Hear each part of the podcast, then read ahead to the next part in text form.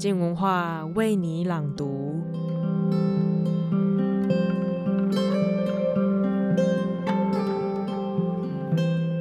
你有喜欢玩的玩具吗？你是否曾经为了玩玩具而熬夜研究的舍不得睡呢？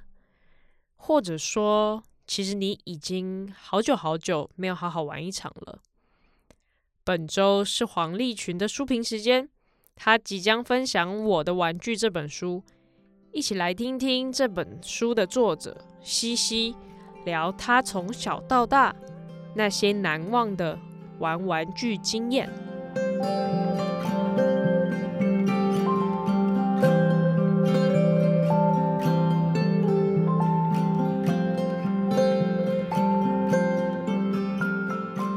我是黄丽群，我要为你朗读我的书评。你才玩物丧志，你全家都玩物丧志。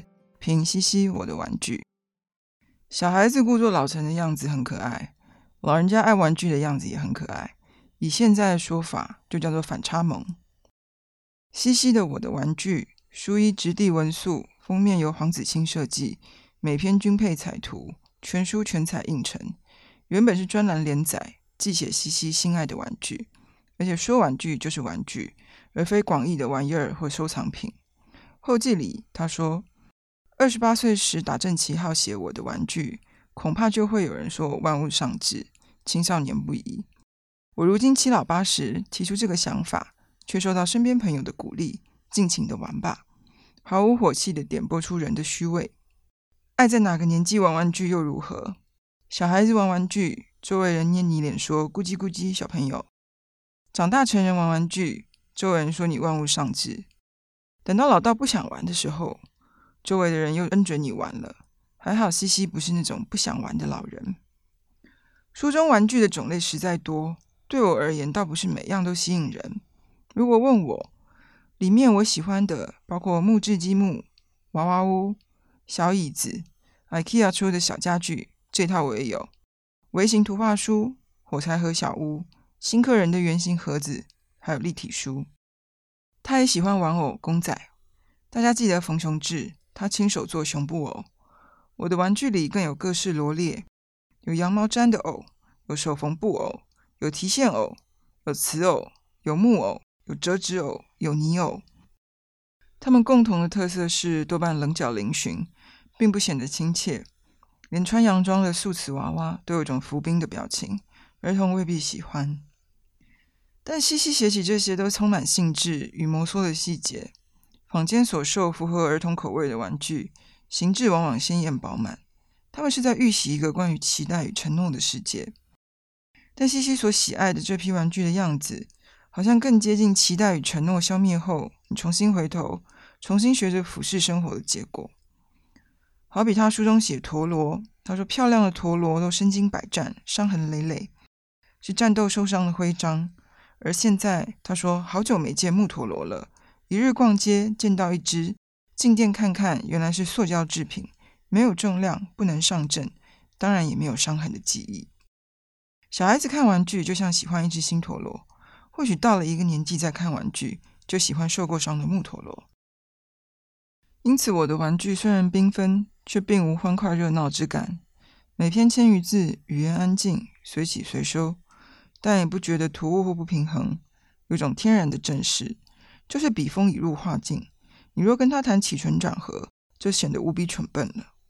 有时写的是折纸，最后聊起恐龙；玩的是手勾绒球，谈到赫罗图与恒星；讲一副特别的扑克牌，最后研究到青铜器。这也是我的玩具另一个有趣的地方。我当然也喜欢这些长知识的篇目，但作者是有意识让这些写作更具知识性。读起来更让人安心吗？我想也不一定。说到底，他都已经是西西了，也没谁有资格挑剔他写玩具是玩物丧志或者格局小了。他不需要采用这样的写作策略。法国哲学家史铁凡修维尔写了一本小文集《什么是游戏》，里面这样说：只要游戏愈让我们思考，它提供给我们的快乐就越少；它越反照，就越不迷人。又像是最近有一则从日文流传到台湾的推特。他说：“如何让小孩不要沉迷电玩呢？有以下几个步骤，包括说明电玩是需要全神贯注的事物。定出破关目标，管理这些破关进度，进度落后就斥责他，要求他找出赶回进度的方法，对于他的操作方式给予口头建议等等。或许此所以我更喜欢看他说怎么玩，看他说怎么做一枚毽子，看他说自己怎么搭一组积木，看他说怎么摆设那些娃娃与家具。这些玩当然都是无目的的。修尔归纳游戏的性质，他说亚里士多德认为游戏是为了放松，康德认为是为了找事做，帕斯卡认为是填补无聊与转移注意力。但对他而言，这些解释都有其局限。例如，你若只是为了找事做，何不干脆去背诵圣彼得以来历任教宗的名字呢？当然，如果你能把背诵教宗的名字当做游戏，也不是不行。游戏和运动一样，其行动本身就是目的。若从这角度想，电竞纳入体育署管理也是有道理。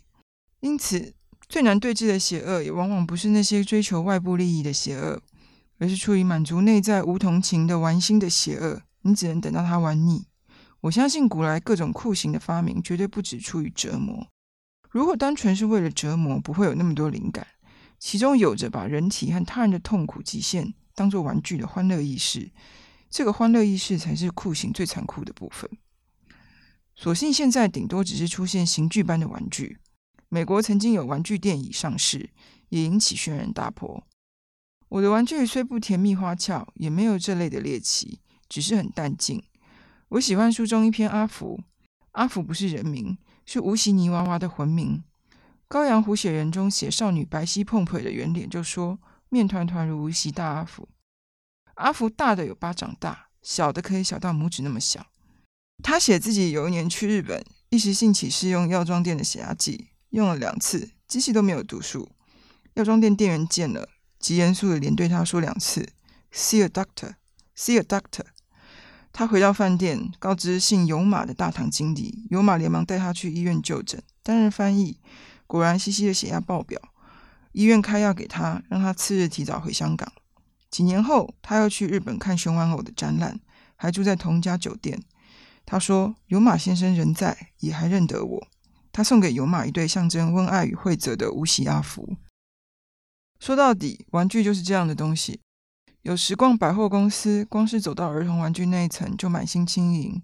其实也不是出于怀念，毕竟现在的玩具跟我们以前玩的都很不一样，而是他们能呼唤出各式各样无目的的与生有关的心快。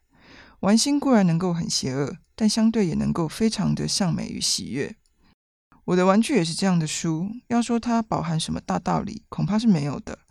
可是，就像西西在书里写，他的猫花花到了十九岁，还会奋力追打一颗乒乓球。他写他多么热爱生命，哪会想要改变世界？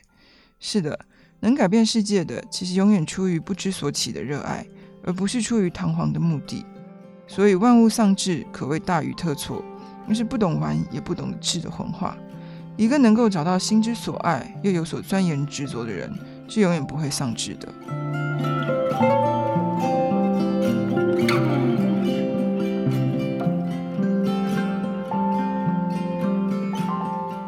就像作者所分享的，玩玩具并非只是小孩子的专属，即使我们长成了大人，成为帅气的爷爷奶奶，我们也可以保有一份玩乐的心。对热爱的事物深入去探玩的精神。谢谢收听，今天的书评就到这里。